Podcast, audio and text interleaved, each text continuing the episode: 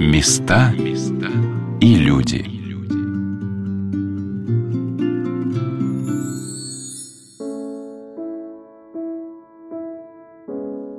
Когда человек становится особенным. Во все времена были люди, которые влияли на ход истории, развивали своими идеями и достижениями науку, совершенствовали и украшали нашу жизнь. Но есть среди нас те, которых тоже можно назвать особенными. Потому что Господь избрал их, чтобы мы по-иному посмотрели на человека, на его возможности, на его предназначение, на самих себя, какие мы. Здравствуйте, дорогие друзья, у микрофона Анна Шалыгина. Сегодня мне хотелось бы познакомить вас с одним из самых прекрасных начинаний, какое было реализовано в нашей стране – создание в Марфо-Мариинской обители милосердия детского сада для детей с ДЦП – детским церебральным параличом. Развивающий центр для детей с ДЦП был назван по имени основательницы обители, святой преподобной мученицы великой княгини Елизаветы Федоровны Елизаветинский сад –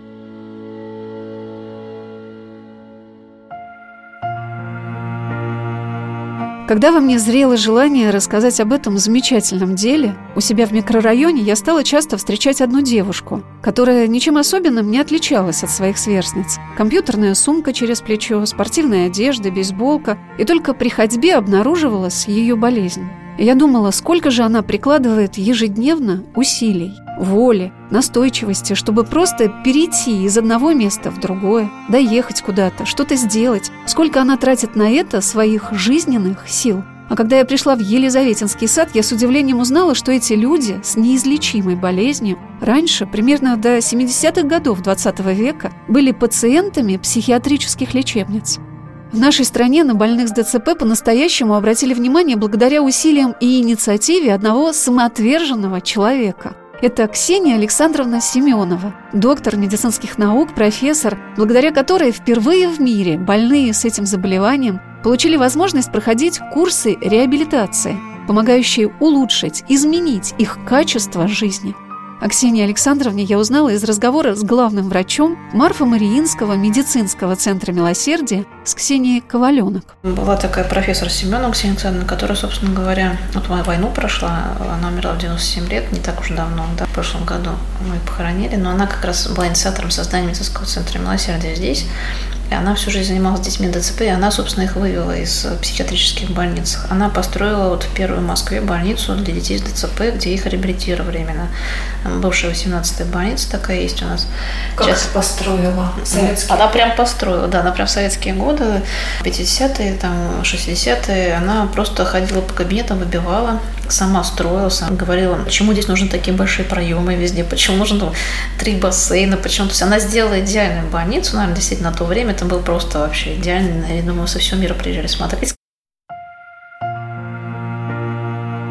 Ксения Александровна Семенова училась в Первом медицинском институте в Ленинграде. Она пережила блокаду. Призванная на фронт в 23 года, оперируя в госпиталях первого и третьего украинских фронтов в отделении для раненых с черепно-мозговыми травмами, долгие годы после войны она занималась исследованием ДЦП. Ксения Александровна самозабвенно, настойчиво добивалась в нашей стране создания реабилитационных клиник для лечения этого заболевания и всю свою жизнь стремилась к тому, чтобы вылечить детей больных ДЦП.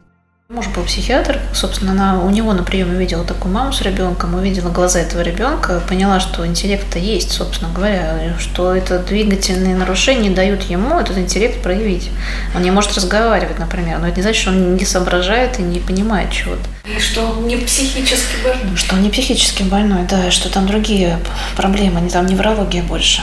Она на фронте, собственно, занималась, как раз оперировала голову, то есть ранение головы. Она как нейрохирург работала, и она, в общем, понимала многие вещи, как невролог такая была очень э, серьезный научный, конечно, такой сотрудник, ну, человек был, который наукой занимался. Ее, на самом деле, мечта была вылечить ДЦП. Вот она всю жизнь пыталась его вылечить.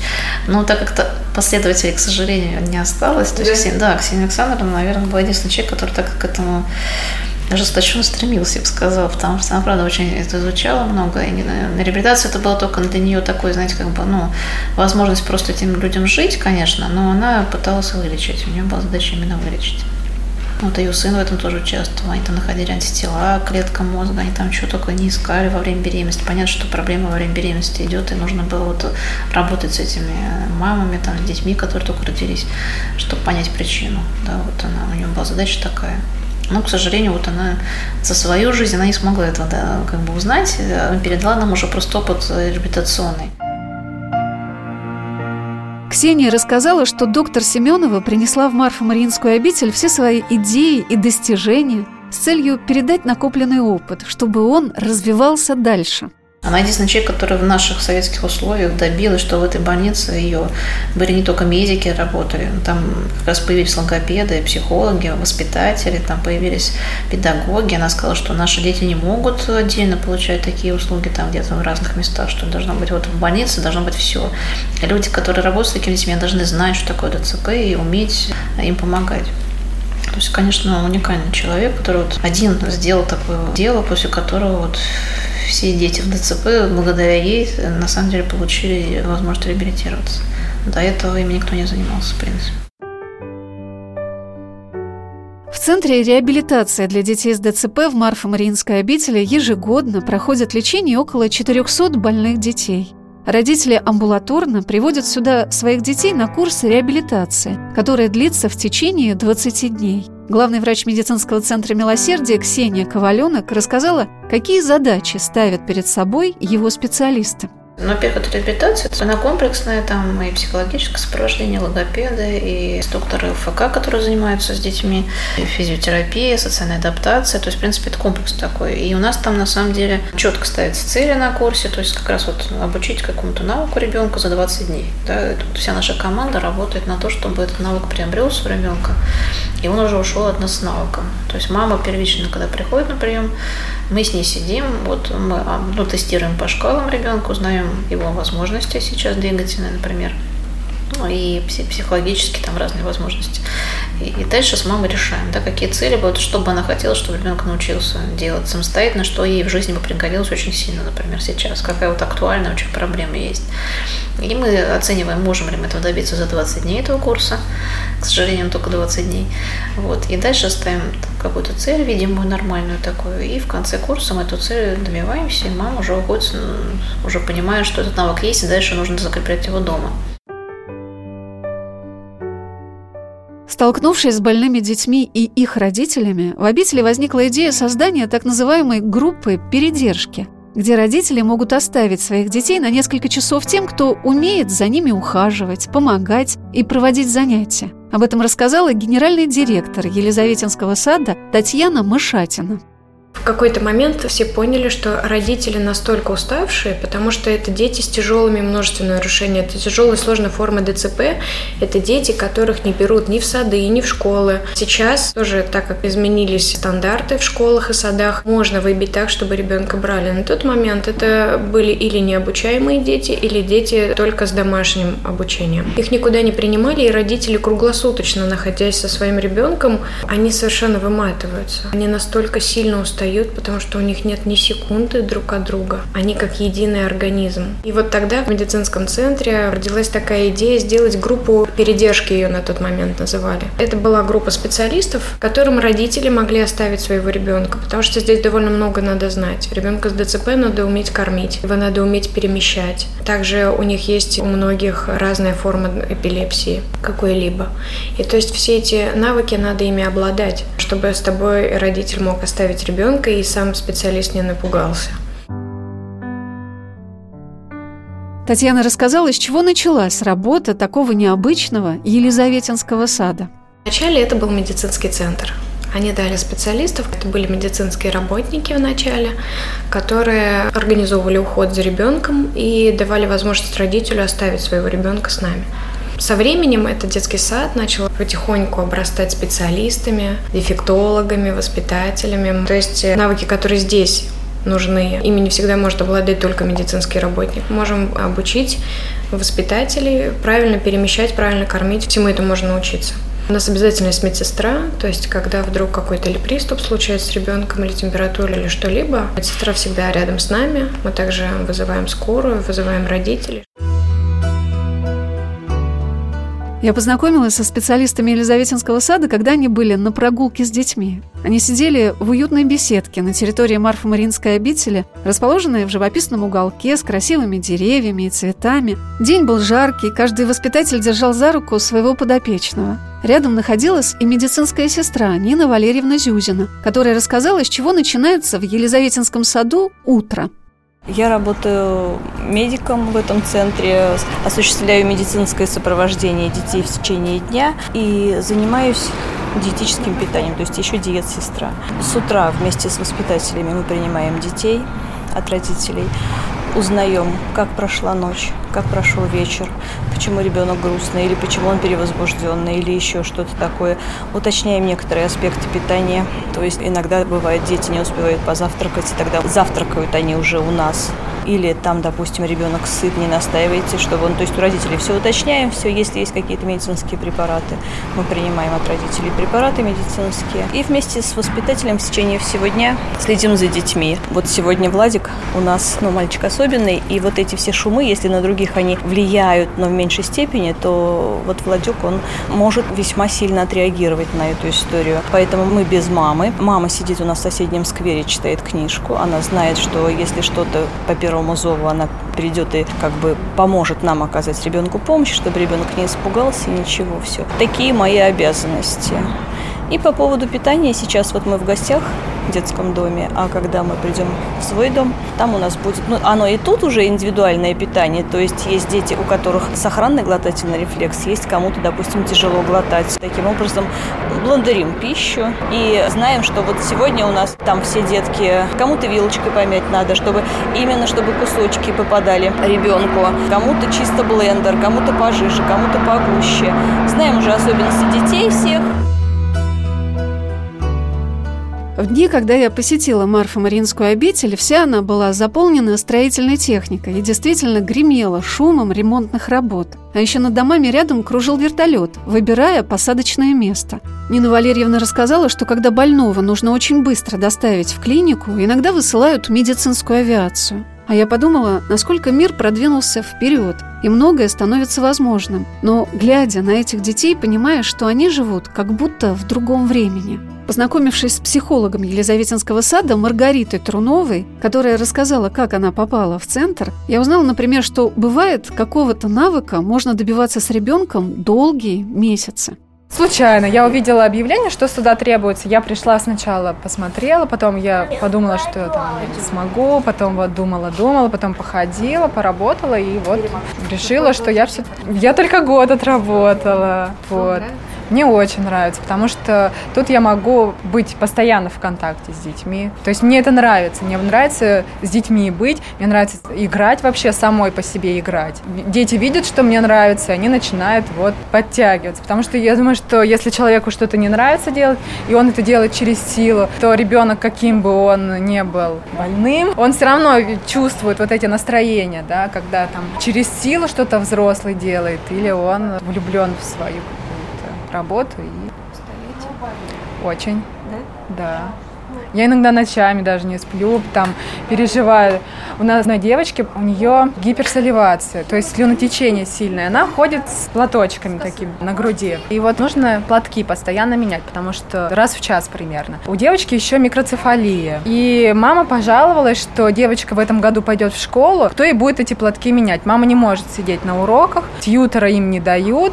У этой девочки есть еще сестра. Она учится в этой же школе, и сестра, ну, как-то не хочет менять ходить, потому что ей как-то стыдно. И мы стали Вику учить, как самостоятельно менять платок. Я несколько ночей не спала, я думала, как показать ей, как научить ее определять, что уже пора сменить платок. Этому мы не научили ее, но мы научили ее вот таким движением. Я ей показываю сама на грудь, вот так. Она за мной повторяет, чувствует, что сырое. Она вот так вот переворачивает платок, развязывает узел, снимает платок. Я ее научила закидывать на шкаф. Она закидывает на шкаф платок. Я ей даю чистый платок, но вот завязывать пока я ее не научила. Но хотя бы вот мама переживает еще, что учительницу можно попросить, но она будет брезговать слюнями. То есть если Вика даже самостоятельно снимет платок, то, наверное, учительница ей сможет помочь уже завязать. Чисто. Да, это нужно было вот продумать такую стратегию. Я ну, переживала, что э, я советовалась с мужем. Я говорю, вдруг она будет стесняться. Она вот стесняется, потому что дома ее брат ругает, что вот слюни у тебя. И она вот била себя по голове так кулаком. Но как бы в шутку, но я говорю, Вика, ты хорошая, ты молодец, ты сейчас сама себе снимешь платок, поменяешь. И вот, не знаю, у нас ушло на это, наверное, месяцев восемь на то, чтобы вот она выстроила вот эту связь. Не все еще доработали, и уже Вика, ну, месяц, наверное, точно в отъезде у нас, она отдыхает. И до конца лета ее тоже не будет, а в сентябре она уже выходит в школу. Вот не знаю, я маме обратила внимание, что Вика научилась, и она стала Вике разрешать, скажем, менять самостоятельно, снимать хотя бы платок. Потому что мама же как? Быстрее-быстрее, ей быстрее самой сменить, чем ждать, пока Вика вот все эти действия выполнит. Получается, вот родители поддерживают взаимодействие с вами чаще всего? Наверное, все-таки да, потому что они понимать, что они не вечны, и нужно научить детей какой-то самостоятельности. Это хорошо, что ты на бегу покормила ребенка за 5 минут, но через 20 лет его никто не накормит, его нужно научить самого питаться. А вот они боятся, да, что будет с детьми с этой... Очень многие даже боятся об этом думать. Для меня стало открытием в этом саду, что каждым ребенком занимаются одновременно несколько специалистов. Логопед, дефектолог, психолог, специалист по социально-бытовой адаптации. Каждый работает на одну общую цель Например, научить ребенка самому кушать или уметь показать то, что он хочет сделать. Вот что сказала об этом Ксения Коваленок. Собственно, наши проекты такие маленькие, они как раз направлены на то, чтобы сделать и показать, может быть, результат. То есть мы вот хотим, чтобы люди увидели, что это так правильно, так лучше, так эффективнее для ребенка когда не просто курсовые какие-то реабилитационные мероприятия он проходит а, в центрах реабилитационных, а когда он постоянно дома или у нас в садике получает какую-то двигательную активность. Это есть его реабилитация. Собственно, эти дети всю жизнь должны реабилитироваться. И реабилитация в их как раз жизни – это правильные движения, правильные там позиции, активность какая-то двигательная, та, которую они не могут самостоятельно делать. Это, то есть наша задача, с одной стороны, им это дать, а их задача детей как бы, да, а, получить все это. Иначе просто бессмысленно эти курсы бывают всякие медитационные, когда дома не продолжается ничего. Ну и плюс ко всему мы двигаем их не просто ради того, чтобы двигать, а ради того, чтобы они навыки приобретали. То есть ребенку важно быть самостоятельным, насколько это возможно. И, собственно, здесь удобно это делать, потому что когда это в центре каком-то делается, это одно, это оторвано от его среды, от, от его какой-то повседневной жизни. А здесь, когда ребенок приходит с самого утра и находится до вечера, мы, кажется, имеем возможность встроить его жизнь просто, да, вот эту реабилитацию. То есть он уже встраивается туда и дальше продолжает это дома. То есть мама соглашается с тем, что мы здесь сделаем, то постепенно наша задача, конечно, это домой внедрить. Ну, это как бы такая сверхзадача уже, там, если получается, если мама готова, если дома среда оборудована, если мы ее убедим маму в том, что это правда важно. Вот. Не все мамы это, конечно, понимают, они очень благодарны, что у них есть возможность сюда ребенка привести, но самим еще заниматься дома. Не надо, просто нет возможности ни физической, уже ни моральной, там, ну и так далее. И наша задача потихонечку-потихонечку, если в дом эту реабилитацию тоже привести. Тем более, что после садика ребенок должен будет идти еще дальше куда-то. И чем больше мы здесь ему дадим, тем большими навыками он пойдет дальше. То есть ему будет проще жить потом. Наша задача так социализировать, чтобы максимально все, что может ребенок, он делал сам. А вот чем поделилась главный специалист по социально-бытовой адаптации Ирина Образова. Я всегда считаю, что самое основное, наверное, это самообслуживание. И дефектологи, и логопеды, и в школах это все будет занятие. Но чтобы в школе он полноценно занимался, он должен научиться держать там ложку, в туалет ходить. При этом я понимаю, что все дети физически совсем с такой двигательной тяжелой патологией, они не смогут даже удерживать. Значит, он должен сообщать о своем желании есть, пить и так далее по списку потому что уже если он сможет сказать, что ему нужно, то уже половина дела. А если еще что-то сможет в процессе как-то участвовать хотя бы или не мешать и облегчать взрослому процесс его сопровождения, тоже наш плюс. Это очень на самом деле непростая работа, но когда действуешь совместно с семьей или совместно с параллельной организацией, которая тоже занимается развитием этого ребенка, то процесс быстро происходит. Главное не упускать моменты, и чем раньше начинаешь, тем, в общем, продуктивнее пойдет работа. Ну, у нас как бы свой алгоритм, да, мы сначала общаемся с мамой, понимаем, что он делает дома, пытается, например, если говорить о еде, захватывать кусочки какие-то хлебушка, там, печеньки и дотягивать их до рта, значит, он будет есть сам.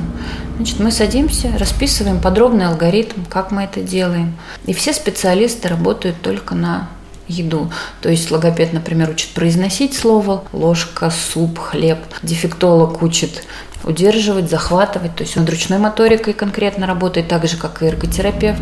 И параллельно эрготерапевт подбирает самые удобные приборы, толщину рукоятки, тарелку удобную, которая не будет скользить, кружку с вырезанным, например, носиком, чтобы не задевала удобную. А уже непосредственно воспитатель, он тренирует этот навык короткими фразами, да, ты держишь ложку, ты доносишь ложку. И мы по маленьким шагам. Чем меньше шаг, тем лучше. Ну, для некоторых детей не обязательно разбивать на совсем мелкие шаги, то есть это захват ложки, удержание ложки, донесение ложки до рта, засовывание ее в рот, снятие еды губами с ложки. Да? Для кого-то достаточно двух. Когда уже есть вот сигнал, что он готов к этому, когда он уже пытается. И опять же в коллективе детей это часто происходит более тоже продуктивно, потому что они у детей, своих сверстников хватают быстрее через них, особенно если всегда два ребенка, например, в одной компании у одного воспитателя находятся. И можно их э, таким образом ставить в пару, чтобы один был посильнее, другой послабее, слабый учится от сильного. Или сильный будет помогать слабому в какие-то моменты.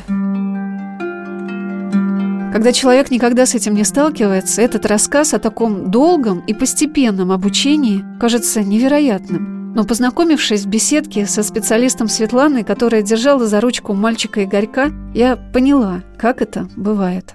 Вы знаете, так люблю вот Игоречка, вот вообще люблю своих всех наших детишек. Он первое время, когда к нам пришел, у него настолько были слабенькие ручки, он не мог играть ни в игрушки, то есть ни, ни во что, вообще руками не мог ничего ощущать. Для нас, вот, понимаете, он сейчас стал играть в игрушки. Он может вот держит руки мои. Раньше он вот не ощущал то, что у него находится в его руках. Вообще не ощущал свое тело. Сегодня даже вот первый раз на занятии круг – вы представляете, он вот не ощущает, как вот на людей смотрит и как вот особо вот не улавливал контакт с человеком.